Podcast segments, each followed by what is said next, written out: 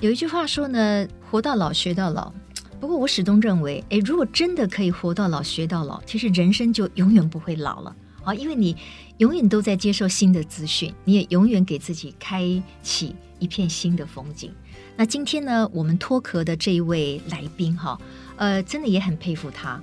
他在年轻的时候，其实他就是一个演过很多部这个国片的大明星。那他的人生，当然，我觉得跟我们所有的人一样，我们总是会遇到一些波澜，遇到一些挫折。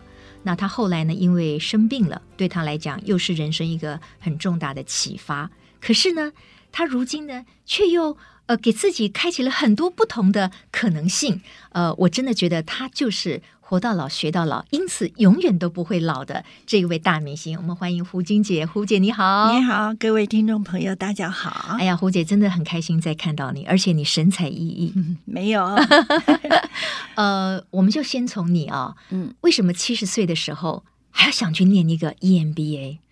那是因为。以前在大一的时候呢，刚好我签了邵氏公司，就是很年轻的那个时候，对，本来在念大一了，大一了，然后就李汉祥帮我签了约，然后又带到去邵氏公司拍片，一拍就是十几年，嗯，所以我就错过了读书的那个机会。那我在香港是拍了两百多部电影，哇，那个赚了不少外汇 呀。是是是，但是但是后来，因为我第一次生病，那个蛮吓到的，就是二十多年前，人家听到乳癌，我会我就觉得哇，我的世界末日。然后那个科技没有那么发达，然后人的以前我们戏里面一看得癌症就差不多要要那个了。那刚好现在医药很发达，然后我那时候就到美国去了，因为很多人你不想看。因为你会问为什么是我？嗯，啊，看到莎莉呀、亚雷他们都去大陆发展的很好，嗯、那我就会觉得为什么是我或干嘛？嗯、所以我就要平息自己这些内心的，嗯、就到了美国去住。那当然是也看着我女儿陪她长大，然后我自己在那也没学什么，学了高尔夫球。嗯嗯嗯，也跟呃林波姐到处演唱。那么这样子过了日子，可是后来回来的时候，在三年前又发现我右边又有新的乳癌，所以大概二十年前的那个已经割除了，已经割除了，而且已经治疗好了，治疗五年就没有吃药了，医生都认为是没问题。但是在三年前又发现了另外一个，等于二十多年前之后，嗯嗯，又来，然后我就很吓到，就是 again 你会。很害怕，而且这时候心情会不会很怨叹？就说我已经好不容易克服一次病魔了，为什么这次又找上我？没办法，我问医生，医生说有可能是基因的关系，这就没得怨了。我就想，大概我妈妈太爱我了吧？嗯，这基因呢，我就实在想不出来。那我就觉得自己开始。整理一些东西，把一些东西交代，然后跟我老公就是说，跟我女儿的哪些都交代很清楚。然后后来我就觉得我自己问医师说，我可以怎么样规划自己？嗯，他说你先规划三年吧。我说啊，什么意思啊？就是说你自己规划自己三年，哦、就说医师比较保守嘛。哦哦哦。那我就想说，哦，那我。好好珍惜，因为以前医师也说过，嗯、你先就规划自己三五年吧。嗯嗯，嗯那我都过了二十年了，所以对呀、啊，他这样子，医生这样子暗示，人家听起来不有点恐慌吗？那也是要提醒你自己要，也是要注意，然后也也可能是不知道是什么原因，就基因是最大的原因。那我就觉得我要做一些事，那我就想说，哦，我什么都有了。也不缺什么，但我是觉得我的书读的不够不够好。啊、以前我就想读书，然后没有机会读，所以我就想。嗯对我来讲，考戏剧系很没意思，因为我已经五十年之经验，都是跟戏剧结下不解之缘。舞台剧、电影、电视，什么东西是又制作，uh. 全部都轮回来制片，什么通通都来过一遍。然后你还要再学一些理论，没必要了吧？嗯、对，所以我就想啊，是不是学一些其他的？我有看到时尚的，也不是我的兴趣。那后来我想说，看看正大的那个，我蛮喜欢正大的，因为郭安生的。朋友、同事都是正大的，对对对对对，我就被 被这个迷惑了。台大我是不要梦想，我想说这是不可能的。正大也很厉害呀，要考进去正大的 EMBA 也不简单的。因为他审核不是因为你拍了两百多部电影，你干嘛？是商学院，所以商学院要让你有些商业的经验，或者是你些哪些成功的例子，哪些失败例子，对，然后你再分析。其实我我很仔细的看他那个报考名单，因为我。志在想读，当然我很认真的在填每一个，都是我自己在填，自己在。因为我在美国学会了电脑，所以我我比较比较那个，所有的东西都是自己打，自己偷偷。所以后来好像您是以这个跟林波姐的那个《梁祝》的舞台剧当做一个。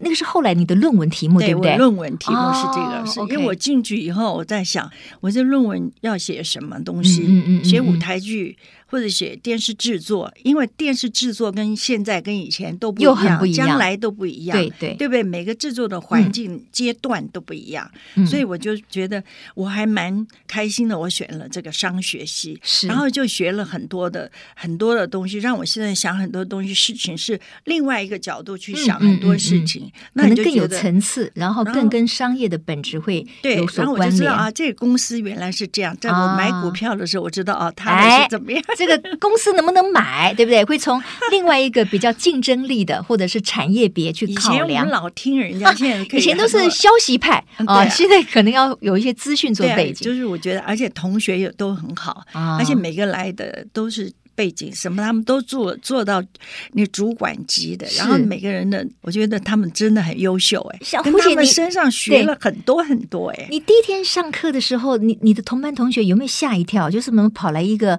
演员明星呢？没有哎，他们认得你吗？他们不大认得，大概教授可能认得。教授在我们团训的时候，教授偷偷跟我讲：“胡姐，你要不要坐下来？”我我干嘛要坐下来？哦，你说在有有一些场合，可能是学生们通常。坐在地下，坐在地下啊！他们就怕我累了。我说没有没有，我这样很好，谢谢谢谢。我就是一样跟大家一视同仁，我去享受这样。所以你就必须，人家坐在地下，你一个人坐个凳子，对，那怪怪的。所以你也坐在地上，人家光脚我就光脚嘛，我也觉得蛮享受的。其实我觉得在那里真的。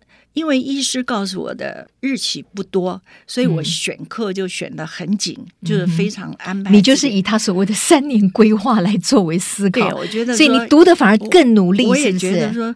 万一你没读完，这个多不好。对对，正大对所有的有这样的心理压力。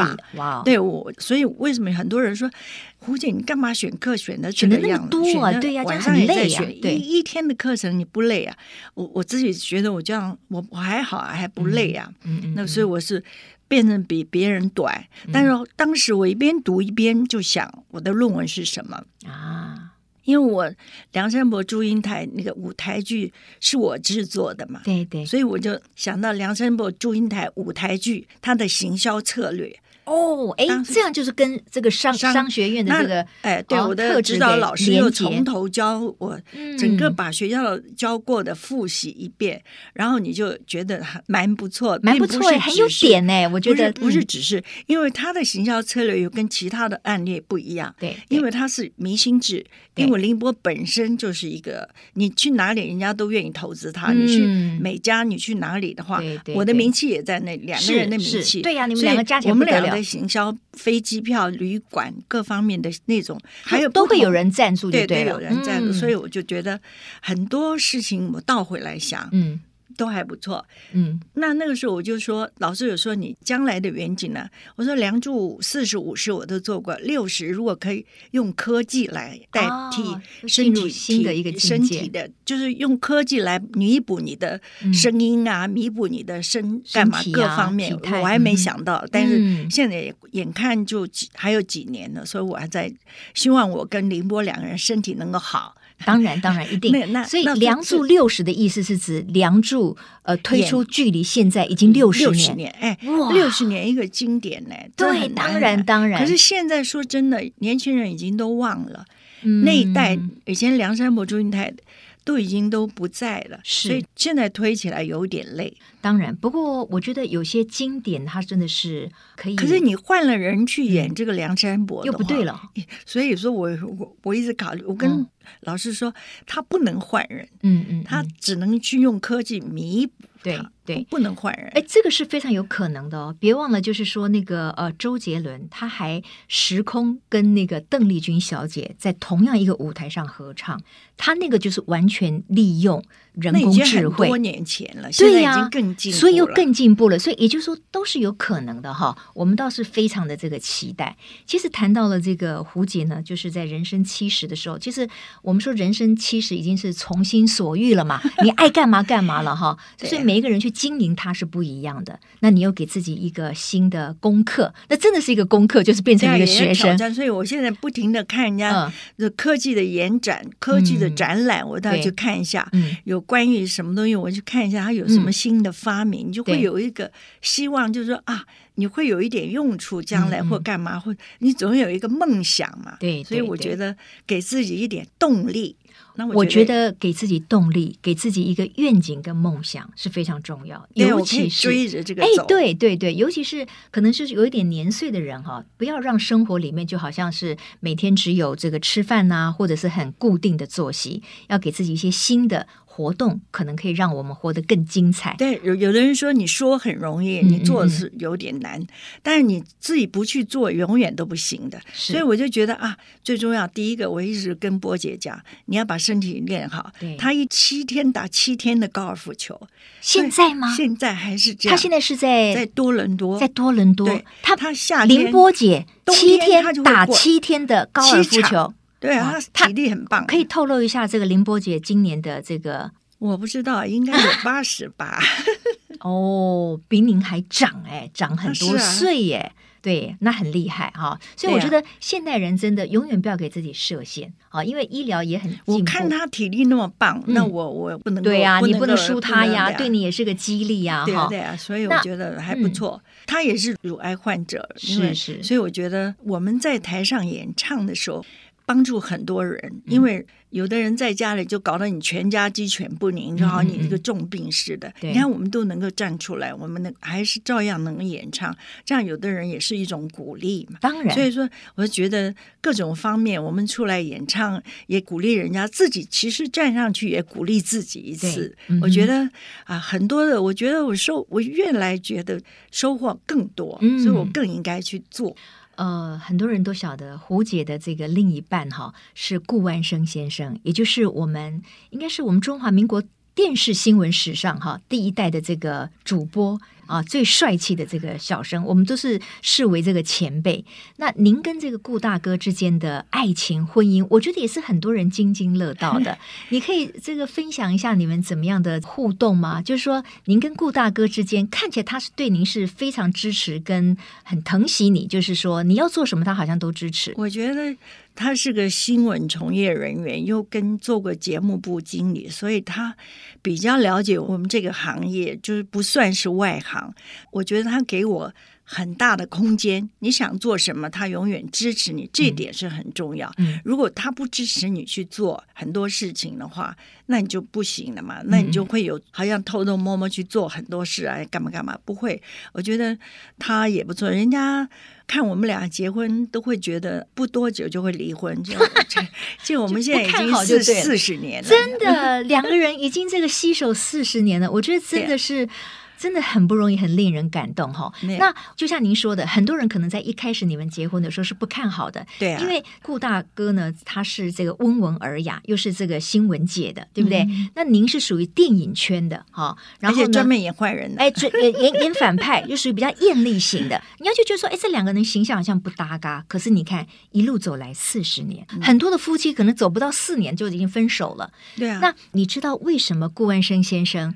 他会追求您，然后呢，跟您之间从就是认识，然后交往到进入婚姻，哈，一路走来都是有这么样一个历程。其实他欣赏你的是什么？你有问过他吗？我有问过他，他说他觉得我的演技很好啊。我说哦，但是跟那跟那个平日生活不一样，不一样。对啊，后来我是觉得他对我的影响蛮大，他像一个老师一样。我不懂什么历史，我不懂那个什么这个新闻是怎么样的，从头到尾就给我解释一遍。嗯，所以我女儿现在也是有不懂的这些，一问他的，他很清楚的，就是说最早就是解释。我觉得呃。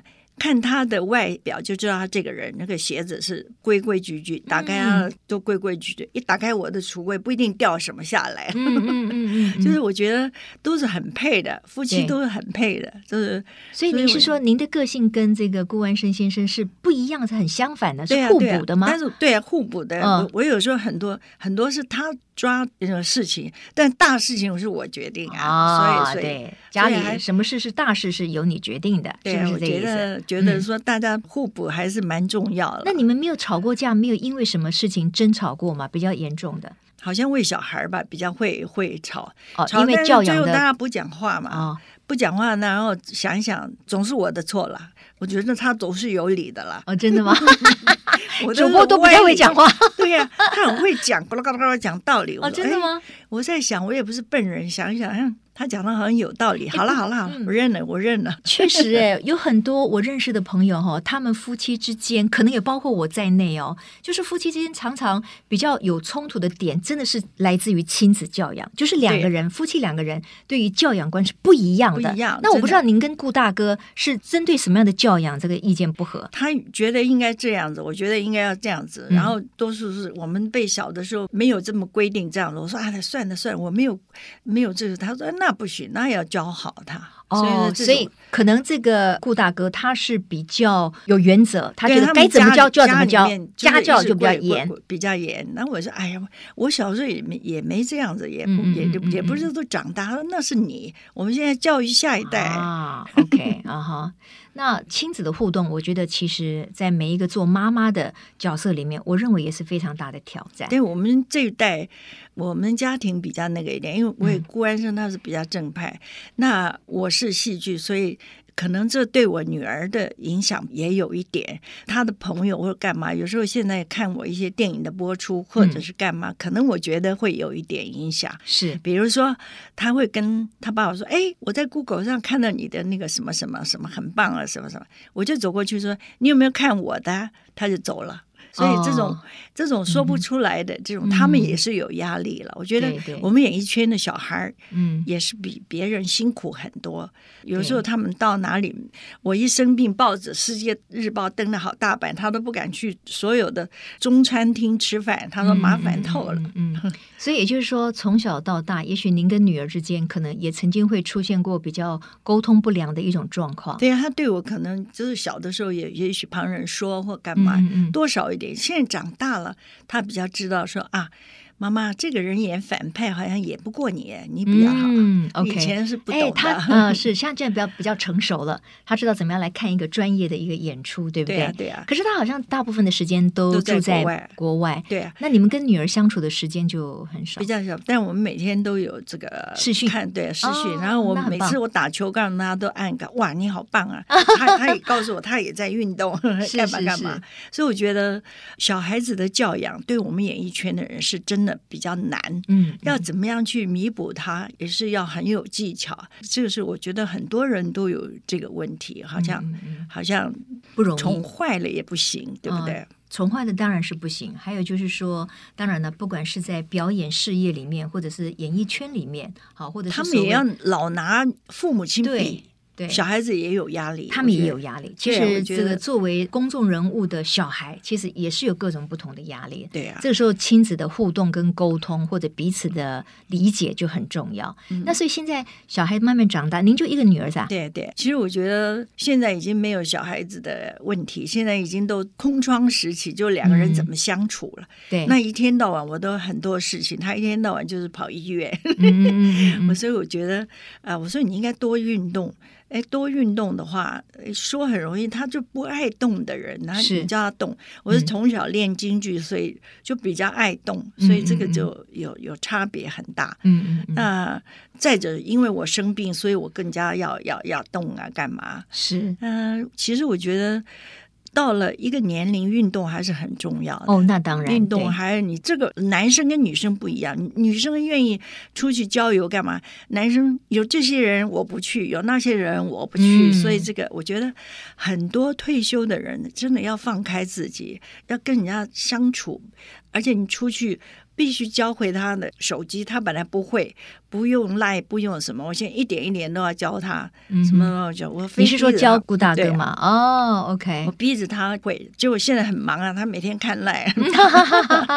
哎，真的耶，我觉得呃，在就是夫妻的相处里面哈，我们女生比较容易接受新的事物，嗯，我们也比较会跟我们的好朋友啊、呃，可能聊聊天啦、啊，交换一下心情啦、啊，交流一下，或出游啊。哎，男生好像就比较。喜欢宅在家里面，他们可能觉得自己面子下不来，怎么样的？反正有点难搞就是了。对呀、啊，我也觉得 日本人也是这样的。我们现在我们退休的人现在多了，一看很难得说夫妻两个出来，对，出来玩都会吵架。是是是，所以您跟这个呃顾万生先生，就是您跟另一半之间也比较少会有一起出游的活动，比较少一起多数吃饭喝酒、嗯。对，这个比较容易一些，比较容易达成 啊。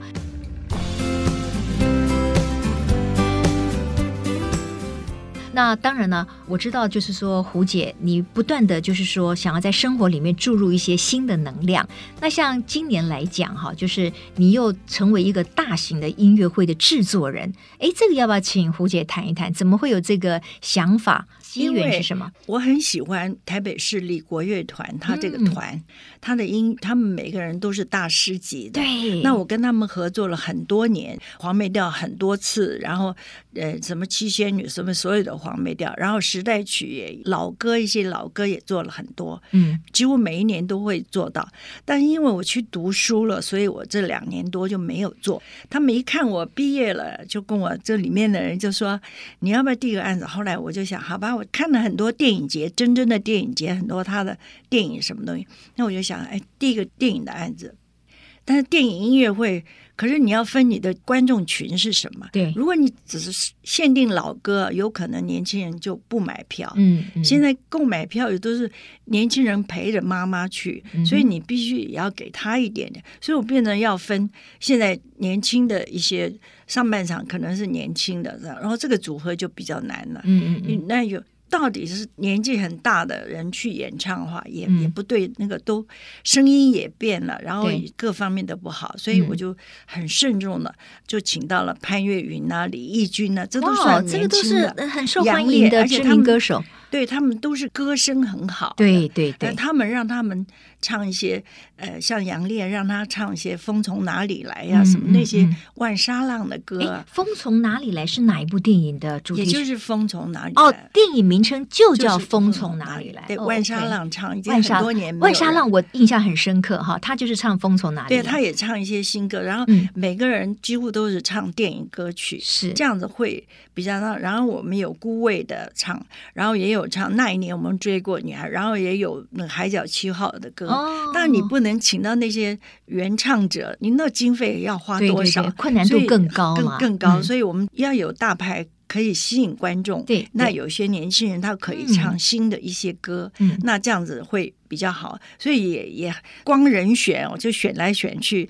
哎，可是我觉得你这个卡斯也很棒哎，对呀，你刚才说像什么李翊君对不对？还有潘越云，对，他们都开演唱会，个人演唱会，他们自己才才刚开过演唱会，而且都卖的很好，对，而且大陆也邀约不停哎，嗯嗯，只有在这个时候能够帮他们集合，是，如果他们你去外地演唱，你根本集合没。没错，请不到这些人，嗯，所以这一次还是蛮有机会请到这些人组合。这个组合真的是蛮难的，嗯、不是我自我吹说，是是、我也觉得。我看到这个，呃、而且选的歌也是我我在选，跟他们研究、啊。每个人歌手都想唱自己的歌，对对，对不对？那我就必须要对着他的歌，然后选一首电影歌、嗯、或者干嘛干嘛这样子。所以我就觉得五月二十九、三十在国父纪念馆，因为我喜欢国父纪念馆、这个场地，我喜欢。对，那。换到中山堂，那你费这么大的劲，那个那个卖的那个两场，但是也有压力，四千多位子。OK，没问题的，因为我觉得你看啊，有这么多有沈春华主持，那那那没问题的。我我是我是呃比较不是那么重要的，因为我就是串场哈，把这些音乐带出来。但是像刚才有那么多的好的歌手，我觉得音乐本身其实是跨越很多的年龄也好，或者是说你的行业别各方面的，就是说音乐。本身就是共通的语言嘛。啊，而且更棒的是，我觉得电影主题曲从金马奖开始，他电影歌曲或者做创作什么都已经已经都跟以前不一样了。对对对，对啊，现在我觉得他比较重视这一块。嗯嗯，那你你想看国乐团伴奏一些呃新的歌曲啊，你感受也不一样。国乐团大家一般以为说只是伴奏国乐的歌，其实他们也有挑战，他们编曲的编成了新的歌也蛮好听的。对，因为我有听过这样子，我觉得哎。